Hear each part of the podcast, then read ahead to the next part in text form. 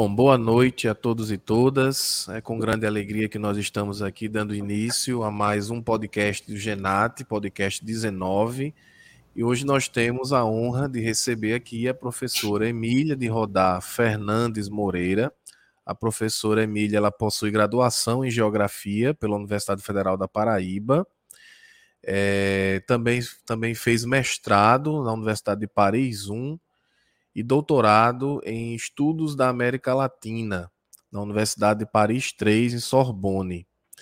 É, a professora Emília ela tem experiência na área de, de, geografia, com ênfase em geografia agrária, geografia do trabalho, da saúde, atuando né, principalmente nos temas luta pela terra, reforma agrária, assentamentos rurais, e uma série de outros temas relacionados à geografia agrária. Né? Também atua no tema Geografia da Paraíba e Geografia do Nordeste. Professora Emília é professora aposentada aqui do nosso departamento de Geociências da Universidade Federal da Paraíba, atuou aqui durante vários anos. Inclusive, eu tive a honra de ser aluno da professora Emília na cadeira de, de Geografia da Paraíba, da qual tenho é, lembranças muito felizes, assim, de uma disciplina né, que nós pagamos com uma professora que era muito dedicada, muito é, é, é apaixonada pelo que fazia, o que faz até hoje. Então, professora Emília, é uma grande honra tê-la aqui no nosso podcast. Lembrando que esse podcast ele é, está sendo realizado em parceria com o Logepa, Laboratório é, e Oficina de Geografia da Paraíba. É, o Logepa que foi fundado pela professora Emília, aqui há 25 anos, no Departamento de Geociências da UFPB, e a pedido do professor Joel, que é o atual coordenador do Logepa, é, com muita alegria e com muita honra, nós estamos fazendo aqui esse podcast 19 do Genat, em comemoração aos 25 anos do Logepa, recebendo aqui a professora Emília Moreira. Então, professor, eu vou iniciar esse podcast, deixando esse momento inicial para que a senhora possa saudar aqui os nossos espectadores e telenautas e também possa já começar respondendo a nossa primeira pergunta, que é o seguinte: como surgiu a ideia de criar o Logepa, né? E como foi esse processo inicial de fundação desse importante laboratório aqui do nosso departamento e da Universidade Federal da Paraíba. Então, seja muito bem-vinda e fique à vontade. Para vocês, meu muito obrigada pelo convite. É uma honra né, estar aqui com vocês hoje. É, também quero agradecer a quem, aos, aos chamados, né? Você chama de. É, a gente chama de telespectador, mas na verdade hoje já tem outros nomes, né? Porque são as pessoas que assistem os podcasts. É, agradeço a todos que visitarem, a todos que assistirem e me sinto realmente muito feliz de é, estar aqui para contar um pouco né, de uma história que foi, não foi fácil, que foi difícil, num momento também que a universidade não tinha recursos, né, e que a gente sonhava em realizar coisas, embora ah, muitos fizessem resistência a esse processo. A ideia de fazer o Logepa não iniciou como ideia de laboratório eu fui visitar lá na Igreja São Francisco o, é, o Museu de São Francisco, que foi criado por Padre Hernande, que morreu agora com a Covid.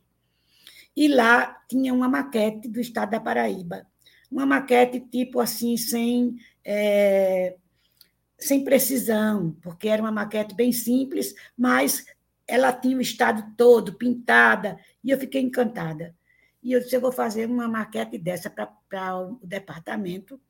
Agora, quero ver se eu faço cartograficamente próxima da realidade. Né? E aí surgiu essa ideia. Quando, eu, quando surgiu essa ideia, eu digo, eu vou fazer um projeto de extensão para procurar recurso para fazer essa maquete, porque quando eu fui levantar os preços da, do material, era muito caro. E só quem fazia esse, esse tipo de maquete que eu pretendi fazer era a professora Wanda Regis, ela fazia as maquetezinhas pequenas na sala de aula, e eu fiquei encantada com as maquetezinhas que ela fazia e com a metodologia que ela estava usando. E aí eu achei de me apropriar dessa metodologia é, através desse projeto de extensão para fazer uma de, de Geografia da Paraíba, não sabia eu para quê, inicialmente. O projeto foi aprovado um dinheiro apenas para comprar umas folhas de, de isopor e cola, um pouco de cola. E eu e com dois bolsistas, né? Que eu escolhi, que seria o Jaldes, que era um menino da, da arquitetura e que veio para trabalhar comigo como o primeiro bolsista de extensão, e o Luciano, que tinha feito a disciplina de cartografia com Wanda e que dominava a técnica de fazer maquete. Além disso, eu convidei um funcionário do departamento, que era o Chico. É, o Francisco se prontificou para me ajudar. Ele também disse que sabia fazer alguma coisa nessa área. Então a gente começou. A minha ideia inicial foi uma loucura, porque eu comecei fazendo um. Tentei fazer a, maquete a partir do mapa do Brasil ao milionésimo, né? ampliando para a escala de 1 por 100 mil, que seria a escala das cartas topográficas da Sudene. Porque, como o mapa do Brasil ao milionésimo era o estado todo, e as cartas do, do, da Sudene não tinha parte central do estado da Paraíba que cobria exatamente o Planalto da Borborema. Então, eu achei que fazendo uma ampliação da escala é, do mapa do Brasil a um, milho, um por milionésimo, a gente conseguiria fazer um mapa da Paraíba perfeito. Né? Então, eu fui para Recife. Nessa época, a gente não tinha aqui é, copiadoras capazes de fazer ampliações por escala. Eu fui para Recife, e aí, do meu bolso, porque não tinha dinheiro, eu fiz a ampliação por escala dessa primeira maquete, dessa primeira, desse primeiro mapa. Trouxe para cá e a gente começou a fazer a maquete no mapa da, na escala de um, deu, deu mais ou menos perto de 1 por 135 mil. Quando a gente começou a fazer, que já estava quase na metade, não, não, dava certo de jeito nenhum, não colava. Não deu mais, mas não, sabe o que é aquela coisa que você ficava tudo troncho distorcido? Aí eu pronto, acabou. A gente não vai conseguir fazer. Aí fui falar com Wanda. Aí Wanda, eu disse, Wanda, o que é que eu faço? Inclusive, Wanda era, fazia parte da equipe que eu formei para fazer o, o, projeto de extensão. Professora Wanda, professor Bezerra, que era da cartografia. Falei com ela, disse, Emília, faz. Na... Eu disse, eu estava querendo fazer na escala de 1 por 100, mas tem esse problema do meio aqui, não tem as imagens, não tem as cartas. Ela disse, mas tenta e a gente tenta ver o que é que pode fazer. Eu digo, tá bom. Aí comecei a fazer a escala de 1 por 100. Quando a gente chegou, na, quando terminou de chegar na base do Piemonte da Borborema, não tinha mais o que fazer. Então a gente passou para o semiárido. Fomos fazer o semiárido todinho. Fizemos todinho. Ficou o meio sem fazer. E aí, nessa época, eu tinha um, um, um técnico, um funcionário do departamento que eu adorava, que eu queria muito bem, a gente era muito amigo, que era o Zé Renato. E Zé Renato trabalhava no departamento de cartografia e já tinha trabalhado na engenharia do, do, do Exército. Já tinha trabalhado com cartografia no Exército. Eu cheguei para Zé, Zé, tem como tu fazer uma junção desses dois lados, né, dos, das cartas, através dos rios, você conectando os rios, um e outro, juntando os dois, para ver se você consegue fazer a conexão dos dois, trabalhando com a Carta do Brasil ao milionésimo. Você pega a Carta do Brasil ao milionésimo naquela escala que a gente tinha é, reproduzido, pega os, os rios e tenta fazer manualmente esse jogo de unir os rios e as curvas de nível. E Zé disse: Eu vou tentar. E foi, tentou, e fez, e ficou perfeito. Ficou perfeito. Você vai ver ali a, a Achando o Jardim, lá em Solanha, se você prestar atenção, está perfeita, perfeita, perfeita em termos de tabuleiro em cima, ou seja, o sedimento formando uma espécie de tabuleiro que dá origem a, uma, é, a um planalto sedimentar naquela área. Né? E quando ele terminou, a gente vibrou, foi uma festa. Tá? Foi uma festa porque a gente conseguiu fazer essa união e que ficou próximo né, da, daquilo que a gente pretendia que ficasse, que era um, um retrato daquela realidade que não existia em nenhum mapa, em nenhuma carta é, topográfica no Brasil daquele momento. Né? Então, foi assim, uma felicidade. Então, continuamos a fazer e tivemos muito problema, porque eu trabalhava numa sala, aí tirei um mês de férias, quando eu para terminar um livro meu, quando eu voltei, o chefe de departamento tinha me colocado numa outra sala, aquela sala de cartografia, e aí existia todo um clima contra mim, dizendo que eu estava querendo é, usurpar o direito da, dos, dos, professores cartógrafos, porque eu queria aparecer com aquilo que eu estava fazendo, entendeu? E aparecer numa área que não era minha, para ocupar o espaço que não era meu. Eu sofri muito nesse período, porque foi foi assim, muito maltratada, fui muito maltratada. Ninguém entendia que eu estava fazendo aquilo porque eu estava sentindo necessidade de fazer alguma coisa que eu queria me realizar com ela. Né? Um sonho meu. E até então não tinha nem a lógica, nem, não tinha nem a ideia de fazer um laboratório.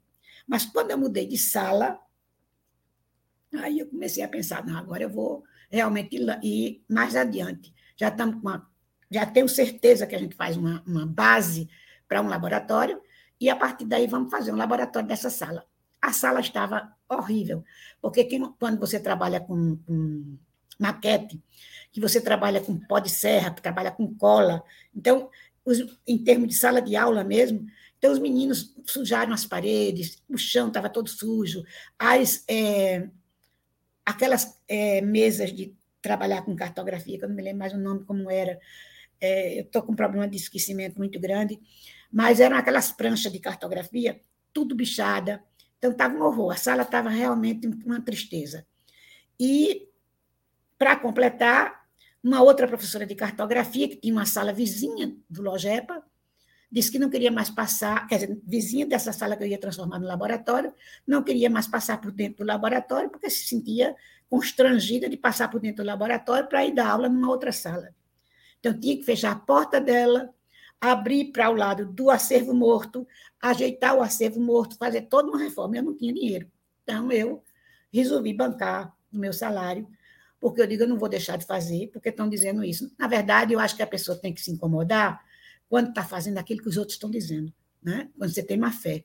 Quando você não tem má fé, você está fazendo por amor, você está fazendo porque tem prazer né, em fazer, porque se realiza no que está fazendo, você não dá muito ouvido ao que os outros estão propagando. Mas dói, de qualquer maneira dói. E aí eu mudei, fiz toda a reforma na, na sala, pintei, invernizei, é, fechei a porta da professora, abri para o outro lado, botei porta do outro lado, tudo. Remodelei toda a, a sala, coloquei as pranchas bichadas fora e terminamos a maquete. Terminamos a maquete e aí foi é, depois de pronta a maquete, foram dois anos de trabalho, é, eu pedi para uma irmã de Ivan, meu, meu companheiro, que é artista plástica, fazer todas as pecinhas em material de biscuit frio, que fossem representativas das formas de uso do solo é, no estado da Paraíba por região. Então, você tem na zona da mata, você tem a cana, você tem as áreas onde você tinha, naquela época, macaxeira, o abacaxi, você tem é, no, no, no, agreste o gado, você tem no, no, no semiárido, você tem é, o gado e o bode, você tem no sertão o milho, feijão é, e o gado. Então, todas aquelas pecinhas, inclusive até um dinossauro lá no Vale do, do de Souza, foram feitos por Ione Targino. Né? Ela fez e a gente montou. Depois a gente foi trabalhar as serras da Paraíba. Então a gente foi localizar dentro das cartas topográficas, cada uma e colocar seu nomezinho.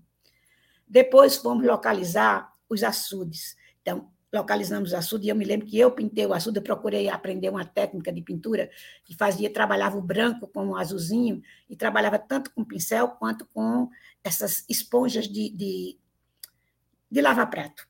Inclusive, para fazer o mar né, na, o oceano, eu trabalhei com essa técnica que eu fui aprender, né? Aprendi com Ione.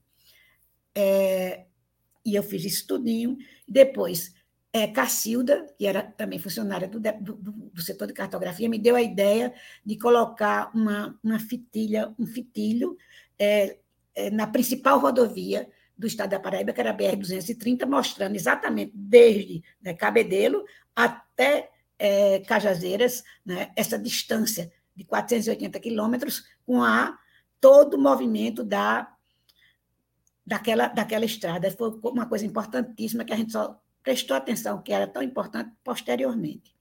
E depois montar todos os rios com é, eu procurei, foi uma coisa também que eu imaginei, que foi a é, fios de crochê azul. E eu ia colando, passava a cola branca e ia colando rio por rio, rio por rio, os rios principais. Então, assim, a gente terminou a maquete, e depois de terminada a maquete, o grupo de é, estagiários já era maior, já tinha Ricardo, que hoje é advogado, tinha a esposa atual dele, que era Gerlane, que era minha bolsista também, que começaram a namorar justamente nesse, nesse momento. Tinha Fátima, tinha Edrízia, tinha um grupo enorme, Luciano tinha um grupo enorme trabalhando comigo, inclusive de voluntários e bolsistas. E aí a gente montou, inclusive trabalhando na minha casa, muitos desses painéis que tem ainda hoje aí. Por exemplo, o painel do índio, que é uma fotografia de daquele grande é, fotógrafo. Como é o nome dele? Esqueci, mas você vai me lembrar. É, tinha uma poesia do índio, que eu tinha colocado no meu livro por um capítulo de Geografia Agrária da Paraíba, que a gente colocou lá também. E depois uma lógica pedagógica para o LOGEPA. Como montar a visitação do LOGEPA. Então, começava com o processo de ocupação, que era uma coisa limpa, que era o índio deitado na rede e o poema, né? o poema sobre o índio e a terra. Depois você vinha com a, geologia da, da região. Né? Não, aliás, com, com a, a, divisão regional do estado da Paraíba. Então, você vinha com as mesorregiões, vinha a localização do estado no Brasil, e depois vinha as mesorregiões. Em seguida, você vinha a geologia. A geologia, a gente é, conseguiu colocar num quadro com vidro, aquele mapa antigo da geologia do estado da Paraíba, que eu considero mais didático tá? para crianças irem visitar o LOGEPA. Ele é bem mais didático e para a gente trabalhar com ele em sala de aula também é mais didático. Porque ele apresenta as, as áreas sedimentares e as áreas cristalinas, e aí facilita a compreensão do estudante. Então, a gente colocou aquele mapa da geologia, e aí foi é, Magno é, e Zeca, não, Magno e é, Werner ofereceram para mim algumas peças maravilhosas, que eram uma representação da, é, da geologia do, do litoral, com rochas sedimentares, e uma representação das rochas cristalinas com, e metamórficas. Né? Então, você tinha poucas peças dentro de uma prateleira, que era um pedaço de madeira que eu arranjei nos lixos e que mandei limpar, lixar e é, invernizar, a gente colocou essas, essas prateleiras e colocava pouco material, para não ficar muito poluído. Então, era uma, uma peça sedimentar, uma peça é, cristalina, é, uma metamórfica e uma peça da, eu acho que era um pegmatito, uma, um, um, granito e uma, uma, um pedaço de, é, de rocha sedimentar é, daqui da zona da mata. Né? Tabuleiro costeiro com aquelas camadas de, de, de, que se superpõem de sedimentos, de rochas, de, de é, seixos rolados. Então, ali a gente colocou né, rocha sedimentar, rocha cristalina com os tipos e tal. Depois vinha a geomorfologia. E a, aliás, a geomorfologia não, a, é, os fósseis, né?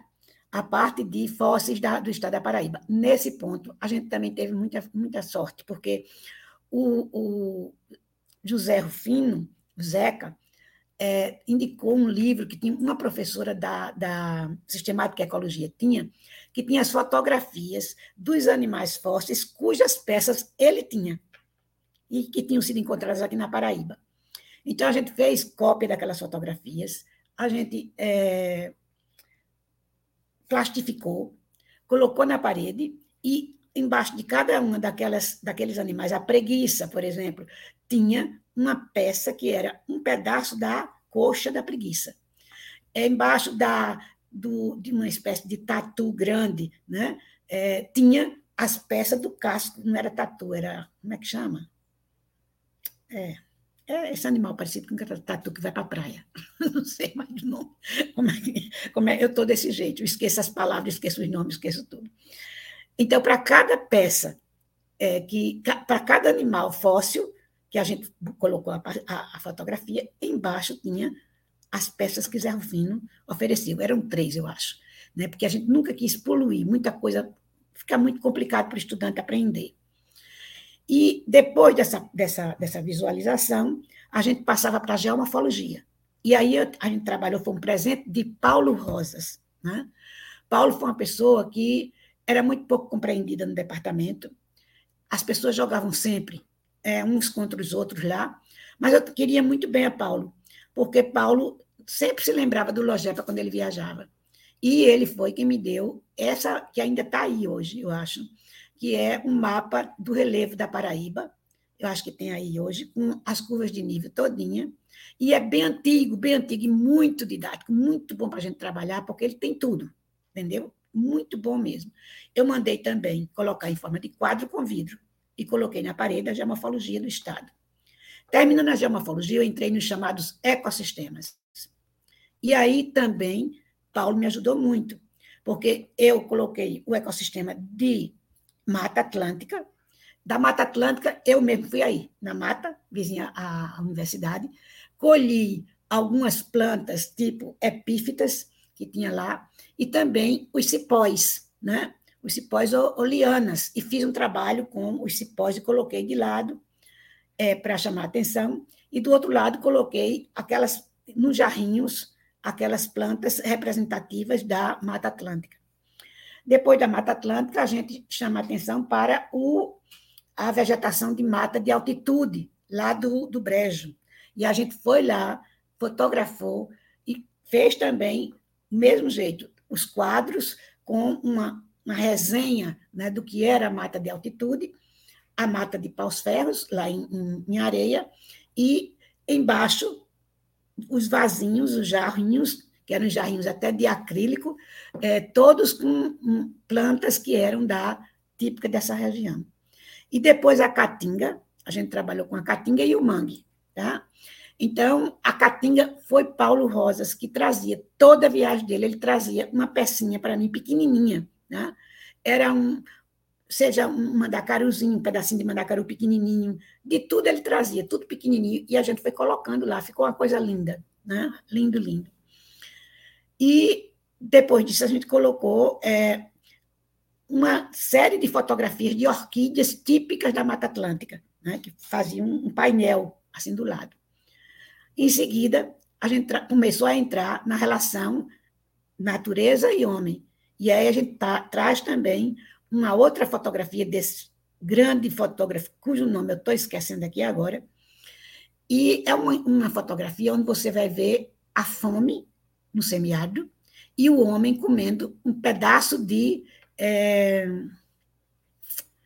de uma vegetação do semiárido muito comum naquela região de Solidade, e que eu estou esquecida agora, não, mas eu vou lembrar. Daqui para o final eu me lembro.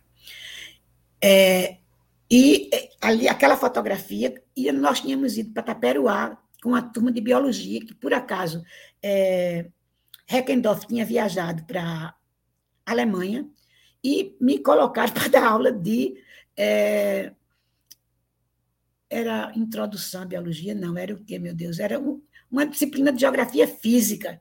Que eu não climatologia? Não, não era climatologia, não. Não, uhum. não era climatologia, não. Era outra.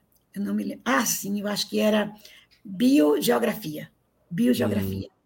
E aí eu fui com uhum. meus alunos para o interior, com esses alunos, a maior parte de, bio, de biologia, e a gente foi para. passou no Vale do Taperuá. Quando a gente chegou no Vale do Taperuá para estudar as plantas da caatinga, encontramos uma carcaça de um jumento. E eu peguei aquela carcaça, embrulhei não sei quantos papéis, trouxe para cá. E aí eu fui perguntar ao pessoal da sistemática ecologia como é que eu fazia para tirar as bactérias, né, para poder expor é, a seca, né, era 93 na época. Não, não era 93, foi antes. Não, era, 90, era 98.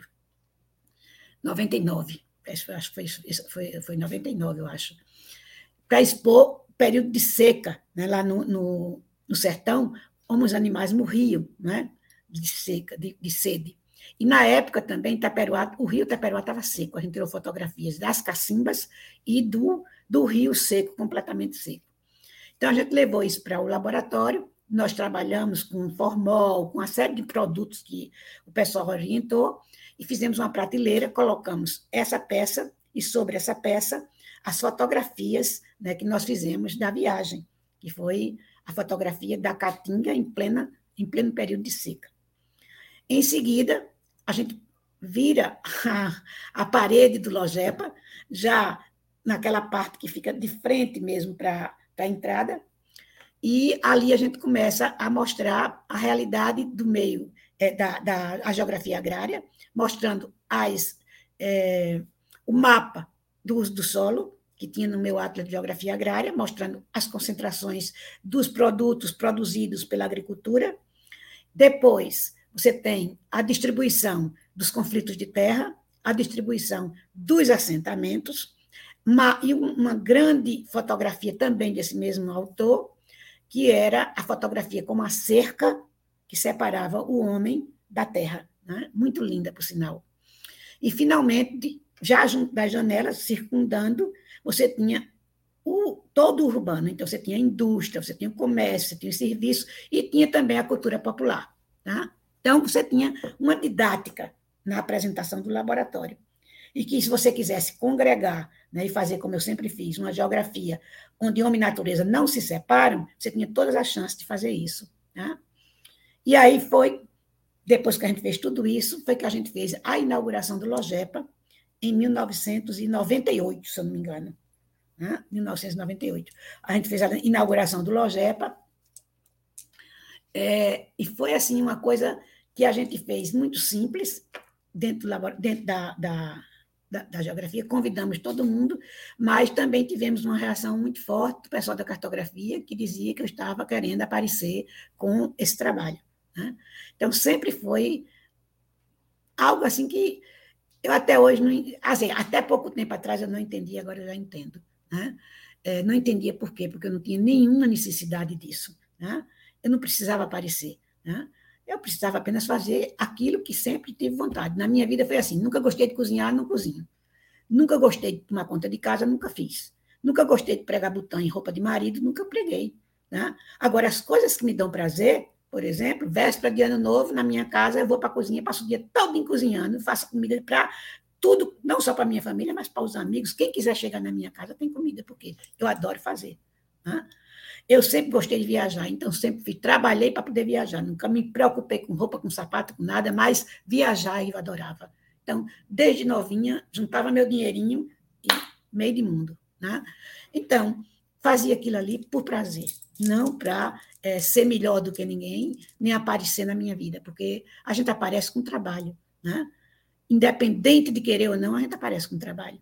Né? E trabalho bom é um trabalho sério. Né? Então, pronto. Quem quer aparecer, vai lá, trabalha, faz suas coisas e aparece. Não precisa você estar tá querendo passar por cima de ninguém. Né? Mas foi isso. E aí a gente inaugurou o Logepa e a partir daí foi um trabalho muito gratificante. Muito gratificante. Você pode perguntar daí para frente. O que é que eu continue? Certo, professora. Não, eu gostaria de, de tecer alguns comentários também, né? Assim, já expressei a, a, honra de estar aqui entrevistando a professora Emília e dizer o seguinte, professora, eu fui extensionista, né? Meu primeiro projeto de extensão que eu participei enquanto aluno foi no Logepa, né? E eu posso dizer assim que a senhora sempre foi uma professora e é uma professora apaixonada pelo que faz, e isso sempre foi um grande exemplo, né, para mim, porque eu cheguei aqui um jovem de 19 anos, né, cheio de sonhos, e muitas vezes não tinha, não tinha oportunidade de participar de um projeto de pesquisa, de um projeto de extensão, e a senhora foi a professora que me deu essa primeira oportunidade, né? Para quem não sabe, o meu primeiro projeto de pesquisa foi de extensão foi na área de geografia humana, né? Hoje eu trabalho na área de geomorfologia, mas foi com a professora Emília na área de geografia humana, e eu posso dizer que foi uma experiência assim muito boa para mim, porque a professora Emília ela sempre foi uma geógrafa, de fato, né? Ela, eh, inclusive, você vê pelas palavras né, da professora como ela trata com intimidade os, os termos da geografia física, né? O que não existe muitas vezes em alguns colegas da geografia humana que não gostam, parece que a geografia física não é geografia e não é por aí. Eu acho que a gente tem que realmente trabalhar, mesmo a professora Emília tendo a especialidade dela na área de geografia agrária, mas eu lembro, professora, que a senhora até levava coisas que a senhora escrevia né, na sala de aula é, para a gente ter um material de apoio, tendo em vista que é, essa parte de geografia física, principalmente da Paraíba, era muito escasso, então a senhora escrevia. Eu lembro até que a senhora disse na época que estava escrevendo um livro sobre geografia física da Paraíba. Né, eu acredito que por conta dos, dos, dos percalços, enfim, do corre-corre, talvez não tenha se concretizado. Mas se a senhora tiver com esse projeto ainda, precisar da minha ajuda, estamos à disposição, né? Eu acho que nós precisamos sim desse material riquíssimo. E a professora Emília ela sempre escreveu tanto geografia física como humana da Paraíba, com, com era um autodidata nessa área de geografia física, né? E enfim, com alguns colegas, o professor Magno, por exemplo, sempre elogiou muito a professora Emília por ser essa profissional que sempre tratou né, dessa relação sociedade-natureza. Então, professora, agradecer, né, a, a, é, aproveitar esse momento aqui, esse espaço que a senhora é, nos cedeu aqui para fazer essa honrosa entrevista. Agradecer pela oportunidade que a senhora me deu de ter sido bolsista, né? Foi uma honra ter sido bolsista, não, foi extensionista voluntário, mas mesmo assim eu aprendi muito. Acho que eu passei mais de um ano, um ano e meio no Logepa. Lembro de vários amigos que fizemos lá. E o, o Logepa, ele hoje é um laboratório referência no nosso departamento e, e, na universidade também, principalmente a partir dessa maquete que chama tanta atenção. Quando eu cheguei no primeiro período aqui, né, nos apresentaram lá o Logepa, eu fiquei mar maravilhado com aquela maquete lá. E até hoje é um recurso é, didático, assim, por mais que a gente tenha tecnologias e várias possibilidades, como data show, até aquelas maquetes digitais tridimensionais, mas a maquete lá ela resiste até hoje no, ao tempo como um recurso didático até melhor e mais fantástico muitas vezes, porque a gente vê ali o território da Paraíba como um todo, seu relevo, seus aspectos humanos, físicos, naturais. E eu lembro que a gente até hoje tem esse trabalho de trazer escolas e dar aula. Eu aprendi muito sobre geografia da Paraíba em cima daquela maquete ali. Então, agradecer a senhora e dizer que realmente, né, tudo que a senhora fez foi por paixão, foi por amor à geografia. É e eu acho que é isso mesmo, professora. É, quando a gente faz aquilo que a gente gosta e põe amor e põe carinho naquilo que a gente faz, não precisa querer aparecer. A gente aparece naturalmente por conta do nosso trabalho, como a senhora mesmo falou. Então, assim, é, é, eu acho muito importante a gente ter sempre esse amor, essa paixão pelo que a gente faz. E aí, professor, a gente está aqui já com 33 minutos de entrevista, a gente tem mais ou menos até 50 minutos, 55 minutos. Eu deixaria essa fasezinha final aí da nossa conversa para a senhora falar um pouquinho mais, se a senhora quiser, do como foi a, a, os anos ao longo da, após a fundação do Logepa, com, quais foram os principais projetos que a senhora realizou, né? É, os momentos mais marcantes que a senhora recorda da sua vivência lá no, no, no Logepa. Bom, depois de fundado o Logepa, a gente construiu um processo de articulação com as escolas públicas. Então, começaram as visitas das escolas públicas e privadas. As privadas a gente cobrava um dinheirinho, era 50 centavos, depois passou para um real. Com esse dinheiro, a gente pagava os estudantes que não tinham bolsa para atender as crianças, porque eles recebiam 20 reais por hora de trabalho no Logepa, que ajudava eles, e ao mesmo tempo ajudava o Logepa. Então, a gente não tinha muita bolsa, era duas no máximo, quatro no máximo, que eu tinha PIBIC, tinha extensão e tinha monitoria. Então, eu juntava todos os meninos, mas ainda tinha muitos alunos que precisavam. Então, a gente recebia alunos, era impressionante. Eu acho que uma das coisas que mais me chamou a atenção foram alunos de escolas públicas de periferia, como, por exemplo, alunos daquela Jardim Veneza, por exemplo, né? alunos de escola pública, que chegavam no Logepa e alguns deles davam depoimento da história de vida deles, alguns catavam latinhas com os pais né? para sobreviver.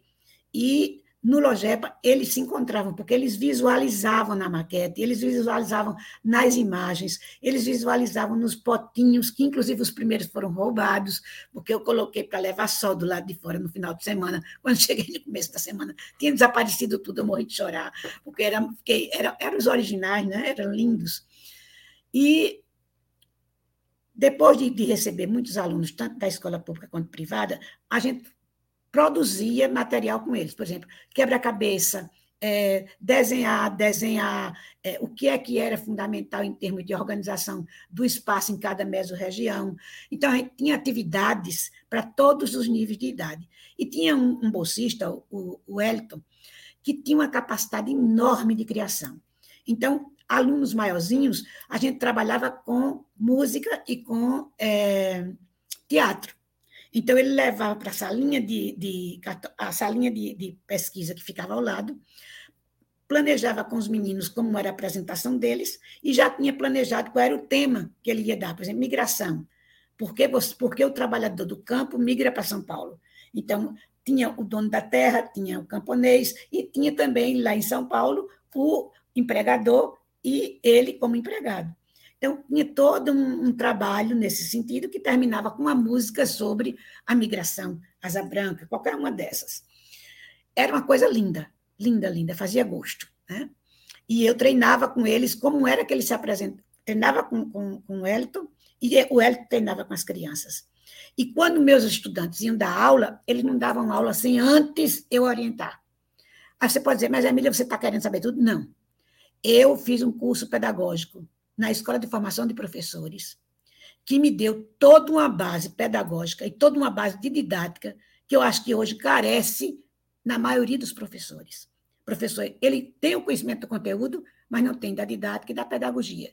E eu tive a sorte de ir para é, fazer esse curso na época de doutora, de dona Daura Santiago Rangel, que era extremamente exigente, entendeu? até muito autoritária, mas que a gente saiu do, da, da, da escola com um curso superior que nem, eu acho que nem todo curso superior era tão bom quanto aquele. E eu aprendi muito de didática, muito de pedagogia. Além disso, outras coisas que também me tocaram o coração foi um projeto que a gente desenvolveu com os é, peões da construção civil, numa articulação com o projeto Zé Peão, que era um projeto de extensão famoso aqui da Universidade Federal da Paraíba. Então, durante seis meses, é, eu e meus, meus, meus, meus bolsistas articulamos o, é, o, o Sindicato dos Trabalhadores da Construção Civil, daqui de João Pessoa, e também o Projeto Zepião, e fizemos todo um trabalho com esses, com três, três é, canteiros de obra. Eram oitenta e tantos trabalhadores. E com eles, nós construímos a trajetória migratória deles, a história de vida deles e transformamos isso em maquete. Eles fizeram a maquete da história de vida deles e dos processos de migratórios pendulares deles. Foi algo assim fantástico. Eles ficaram encantados e a gente mais ainda. E a gente descobriu como eles eram capazes de fazer maquete pela prática de trabalho deles né? na construção civil. Impressionante. Essa foi uma experiência muito rica, um projeto muito rico que a gente fez. Um outro projeto muito interessante foi com é, o, é, a Pastoral do Migrante. Também, com, na época, Ari era padre, e Padre Ari trouxe é, o pessoal da, da, da Pastoral do Migrante para a gente dar curso para eles de extensão dentro do laboratório. Também tivemos um, o primeira, a primeira visita dos,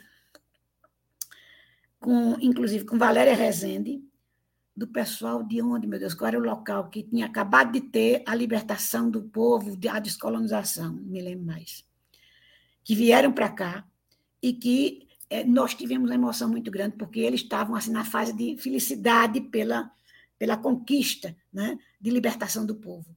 E eu estou aqui esquecida do nome da, do, do território, né? mas que foi, foi uma troca, a gente mostrando que era Paraíba para eles e eles mostrando que era a terra deles para a gente. Foi muito lindo, muito lindo, muito lindo.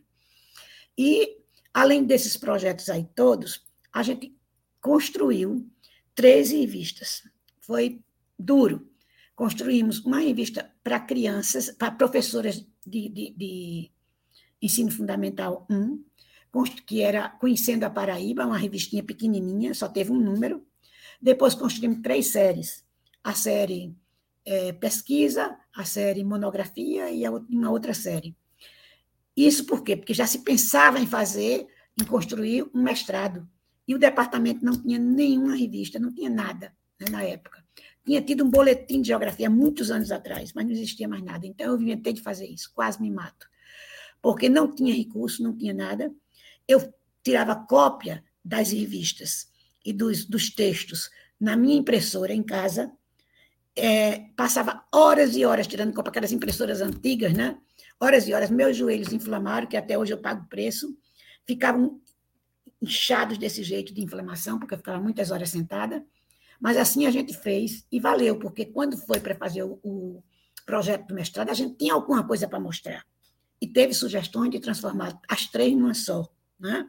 Terminou uma cara que terminou sendo da, PR, do, da pós-graduação e, da, e do departamento, e as, as da, da, do laboratório, elas foram morrendo. Né? Depois que eu saí, ainda teve Fátima, que colocou para frente, colocou na, na internet, mas aos pouquinhos elas foram se diluindo, mas agora, pelo que eu estou sabendo, estão retomando esse processo, né? Então, essa, essa foi outra, esse foi outro processo, outro projeto maravilhoso que a gente fez. E uma outra coisa interessante é que a gente começou a receber também alunos é, dos cursos superiores da Universidade Federal e de cursos de desde Cajazeiras até João Pessoa. Impressionante. Eu me lembro que teve um ano que a gente recebeu 3.500 estudantes naquela sala. Né? E sem divulgação, praticamente sem divulgação. A gente só divulgou uma vez pela, pela televisão e mais nada. Entendeu? Era boca a boca mesmo. E aí, nesse processo de, de gente que vinha de fora para cá para visitar, eu descobri algumas coisas, aprendi muito, mas muito, mas muito mesmo. Teve uma senhora que veio, era aluna eu acho que era de. Ela era de Catingueira e era aluna de uma escola de formação de professores ali por perto. E ela foi chegando e disse: cadê minha, cadê minha serra, a Serra da Catingueira? Cadê minha serra? Eu quero ver minha serra. E eu descobri a serra dela e fui bater lá para conhecer essa serra dela, que é linda, por sinal. Tá? É ali entre é, Taporanga né, e, e, e Patos, né, naquele trecho ali, uma, uma, serra enorme, linda, muito rica de, de muito bonita, muito bonita, muito bonita. É a Serra da Catingueira. E outra coisa também que eu aprendi muito foi com o pessoal da engenharia. O pessoal da engenharia vinha dar aula de construção de estradas, né? e mostrando como é, a construção de estrada utiliza o relevo através da própria BR-230, né? mostrando isso aí. Então, a gente teve uma quantidade enorme de projetos ali dentro. Se eu for lembrar aqui, eu nem, nem dou conta, né? porque nós tivemos projeto com camponeses nas áreas de, de assentamento, tivemos nas áreas de conflito, muita, muito trabalho, muito trabalho nas áreas de conflito, com a CPT, da assessoria CPT, assessoria ao MST, muito trabalho também na área urbana, trabalhando também com a, a, apoio às periferias, então, era, era um, na, na, minha época, foi um período assim, muito rico e muito exaustivo, de trabalho pesado. Depois de mim, vários outros professores assumiram e deram conta de um trabalho diferenciado. Por exemplo, Fátima Rodrigues fez um trabalho lindo com projetos é, que ela conseguiu para as áreas de assentamento aqui da Paraíba, inclusive para a feira agroecológica daqui da, da, da universidade. Ela conseguiu muito recurso e foi através do Logepa, com os seus bolsistas, que ela implementou projetos interessantíssimos de extensão é, aqui no Estado e nas áreas de assentamento, juntamente com a CPT. Além de Fátima, teve também Lígia, que também elaborou alguns projetos, eu não me lembro, mas eu acho que era com a Mata Atlântica.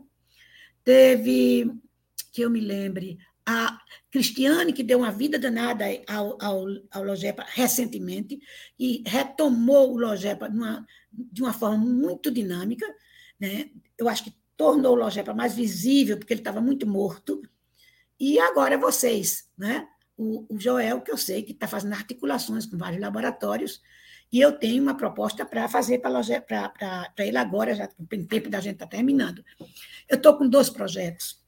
Um projeto é é, um acervo é, popular da luta pela terra na Paraíba, partindo das ligas camponesas até a luta camponesa atual. Né? Então, esse acervo eu já estou elaborando. Eu estou elaborando, é, que é um acervo de memória e documentação.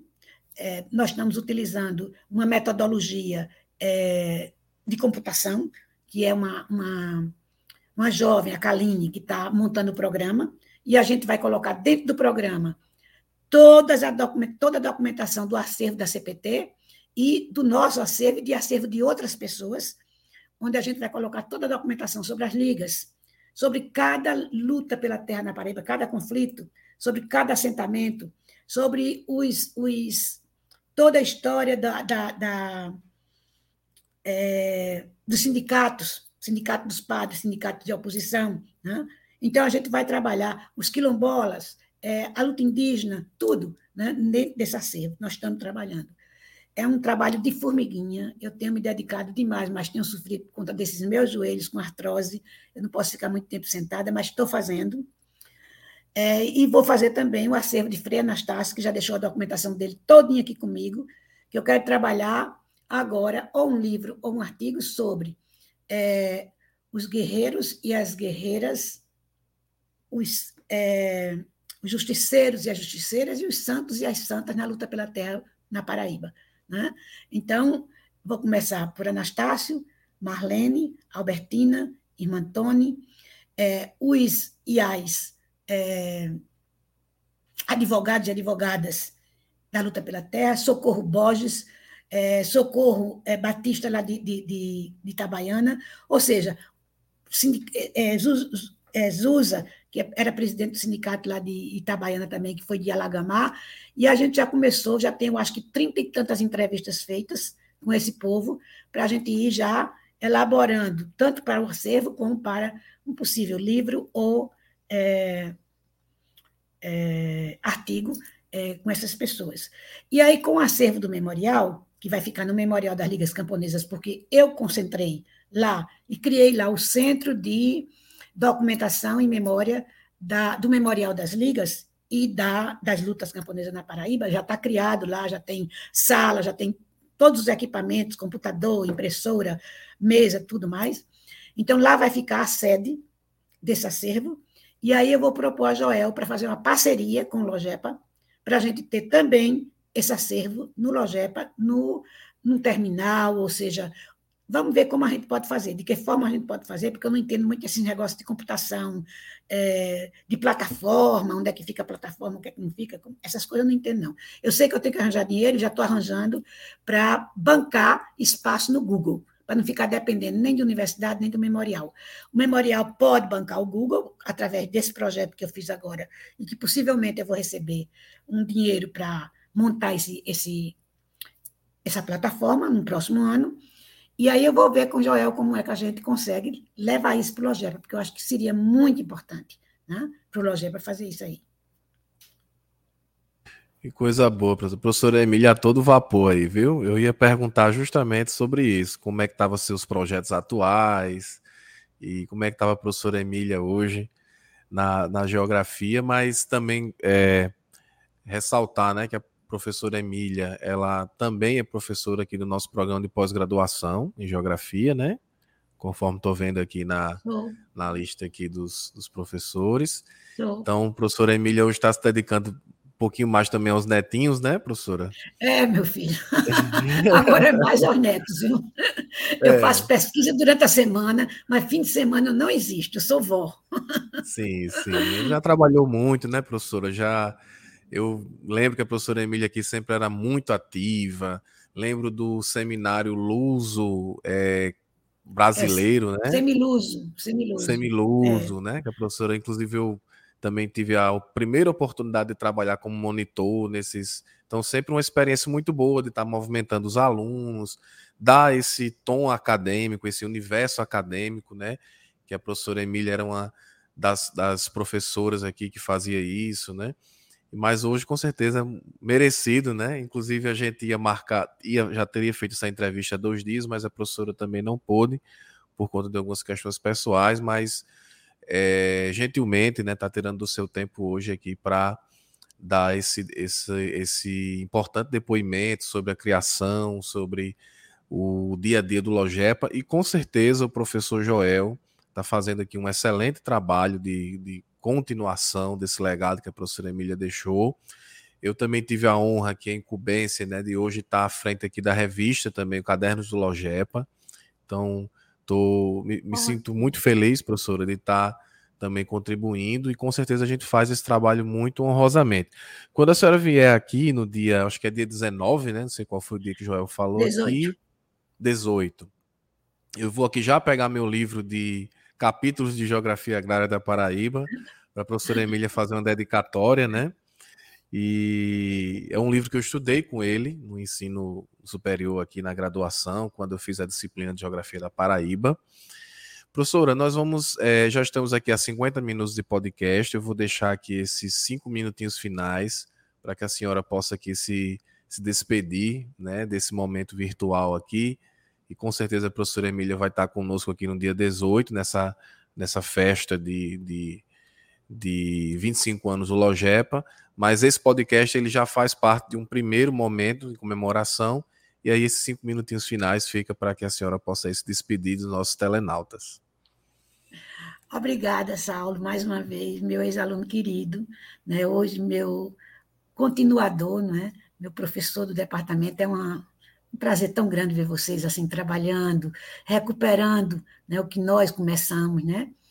E é dando uma, uma, nova cara né, ao que nós começamos. Estou muito feliz por vocês. E quero agradecer a participação nesse podcast e também dizer que sonhar é algo que a gente nunca deve, deve deixar de fazer. Tá? Eu vivi minha vida sonhando, tá? sonhando com coisas a realizar. Eu sonhei com uma família de seis filhos. Consegui dois só, mas sonhei. Né? Sonhei com o meu fazer acadêmico, sem precisar de ficar dependendo de articulações com A ou com B. Eu fui descoberta como profissional pelo meu trabalho. Eu me lembro que é, eu escrevia meus, meus relatórios para o CNPq de pesquisa, inclusive fui a primeira professora do Departamento de Geociências com pesquisa, como pesquisadora do CNPq e com auxílio pesquisa do CNPq em 1984, com dois primeiros bolsistas do Departamento de Geociências, e fui a única bolsista do CNPq que chegou a nível 1 do CNPq e que renunciei em 1900, em 2013, porque minha filha teve um AVC e eu preferi deixar de lado tudo que estava fazendo para me dedicar a ela. Né? Eu era pesquisadora 1 do CNPq e era do departamento, foi a única até então. Então, isso não foi com o objetivo de ser estrela, não. Aconteceu sem eu pedir, aconteceu sem eu saber. Eu cheguei a pesquisador 1 e eu não sabia, não tinha noção. Alguém me avisou, né? porque eu não sabia o reconhecimento apenas do meu trabalho. Os meus relatórios eram muito. Quem avaliava, avaliava com muita seri, a seriedade que eu, com que eu fazia. Né? É, o meu trabalho aqui dentro do departamento, como, como formiguinha, só com os alunos, dentro daquela minha sala, que eu passei minha vida toda trabalhando mais com meus alunos. Meu trabalho no núcleo de saúde coletiva, onde eu trabalhei com saúde coletiva com meus colegas, que são até hoje meus amigos. É, meu trabalho no NIDI, com o grupo do NIDI, que também foi muito importante na minha vida, eu aprendi demais com esse povo, demais com esse povo. Sobretudo no NESC, eu aprendi muito, muito com meus colegas. E aí, é, o que eu quero dizer para vocês é que a gente nunca sabe tudo. Que nunca digam que sabe alguma coisa, tá? Como eu digo para meus alunos, nunca digam que sabe. Estejam sempre abertos a aprender. Eu não sei nada. Todos os dias eu estou aprendendo algo novo. Até com vocês mais novos, eu tenho aprendido tanta coisa. Né? Por quê? Porque o, saber é algo que se multiplica e que vai ao longo do tempo. Então, a gente não tem como dizer, eu sei. Né? Porque o sei de ontem não é o mesmo sei de hoje, apesar do conteúdo ser o mesmo. Né? Mas as coisas mudam. E a outra coisa que eu digo sempre para meus alunos: nunca sejam eu, sejam nós. Porque se o saber, ele não é teu. Quando tu faz uma tese, quando tu faz um trabalho, tu te apoia no que os outros já fizeram. Se não tiver uma bibliografia anterior, tu não vai fazer teu trabalho. Se não tiver uma experiência anterior, tu também não vai conseguir fazer uma comparação. Então, o teu trabalho é fruto do trabalho de terceiros. E também tu não pode esconder teu trabalho em cima dele com medo que outros copiem, tá? Porque o teu trabalho vai valer para os outros, vai ser muito importante para os outros. Então, sejam nós, não sejam eu, tá? A solidariedade é tudo na academia e é tudo na vida. E é por isso que eu acho que, junto com meus estudantes, apesar de todo o problema que eu tive dentro do departamento, sem saber por quê, só vim saber depois, faz uns oito ou dez anos que eu vim saber, né? coisas da minha juventude ainda, da minha, minha adolescência, e que eu paguei um preço enorme. Né? Mas é, eu quero te dizer claramente que o que eu fiz com meus alunos foi dedicar minha vida a eles. Eu não me interessei em nenhum momento em ser mais do que eles, mas em que eles fossem mais do que eu. E hoje eu tenho um resultado aí. Vocês estão aí todos, né, trabalhando nas universidades, nos IFs, no ensino, é, no Estado, né, como pessoas que cresceram, se desenvolveram e estão é, praticando na, na prática, na, pra, na praxis, aquilo que eu ensinei. O nós, não o eu, a solidariedade acima de tudo, e nunca saber, nunca dizer que sabe tudo. Obrigada. Professora, nós que agradecemos, professora, por essa belíssima entrevista. E já vamos nos despedindo aqui, estamos com 56 minutos de, de live. E pedimos a vocês que possam compartilhar essa live, compartilhar esse podcast. Nós estamos além do YouTube, também no Spotify. Então compartilhe esse, esse, esse podcast, se inscreva no nosso canal, ative o sininho das notificações e é, também no Spotify. Vocês podem nos seguir lá nessa plataforma para que vocês possam receber sempre as notificações quando tivermos aí um novo podcast. Então, professora Emília, mais uma vez foi um grande prazer, uma grande honra tê-la aqui pela segunda vez em nosso canal. Muito feliz por ver que a senhora está aí também já dentro das suas condições, trabalhando, produzindo novas coisas, novos conhecimentos. E a geografia paraibana, a ciência paraibana e brasileira só tem a ganhar com essa sua dedicação, com esse seu amor. Então, muito obrigado, um grande abraço a todos e até a próxima, se Deus quiser. Obrigada.